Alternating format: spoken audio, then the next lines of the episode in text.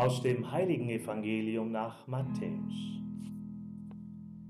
In jener Zeit sprach Jesus zu seinen Jüngern, Mit dem Himmelreich ist es wie mit einem Schatz, der in einem Acker vergraben war.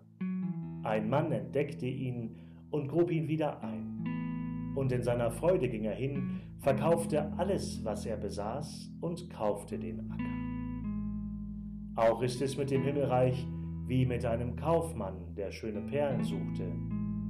Als er eine besonders wertvolle Perle fand, ging er hin, verkaufte alles, was er besaß, und kaufte sie.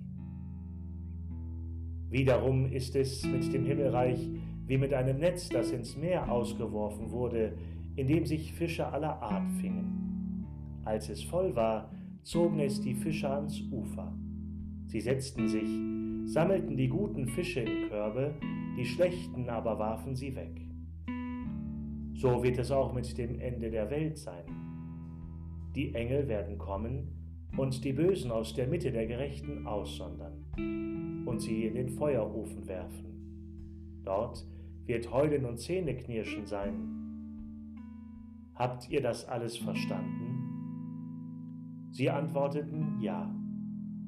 Da sagte er zu ihnen, Deswegen gleicht jeder Schriftgelehrte, der ein Jünger des Herrn geworden ist, einem Hausherrn, der aus seinem Schatz Neues und Altes hervorholt.